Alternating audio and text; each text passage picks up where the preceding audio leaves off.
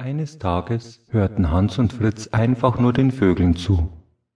Und als sie so auf der Wiese saßen, bemerkten sie plötzlich einen Storch, der seine Kreise über ihnen zog. Nachdem sie ihm eine Weile dabei beobachtet hatten, wie er immer und immer wieder im Kreis und dann eine Schneise durch den Wald flog, nur um kurz darauf wieder zu ihnen zurückzukommen, sagte Hans, das klingt vielleicht komisch, aber irgendwie habe ich das Gefühl, der Storch will uns etwas zeigen. Glaubst du auch, dass er uns umkreist? Es gibt doch um uns herum nichts Interessantes für Störche, oder?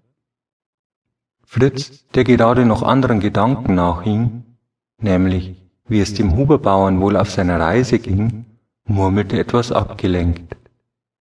Ja, schon komisch.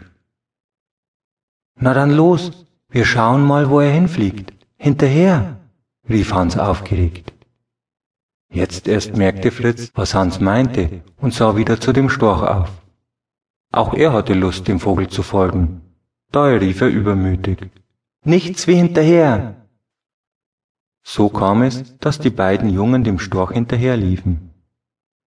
Nun flog er etwas tiefer, fast so, als wollte er näher bei ihnen sein.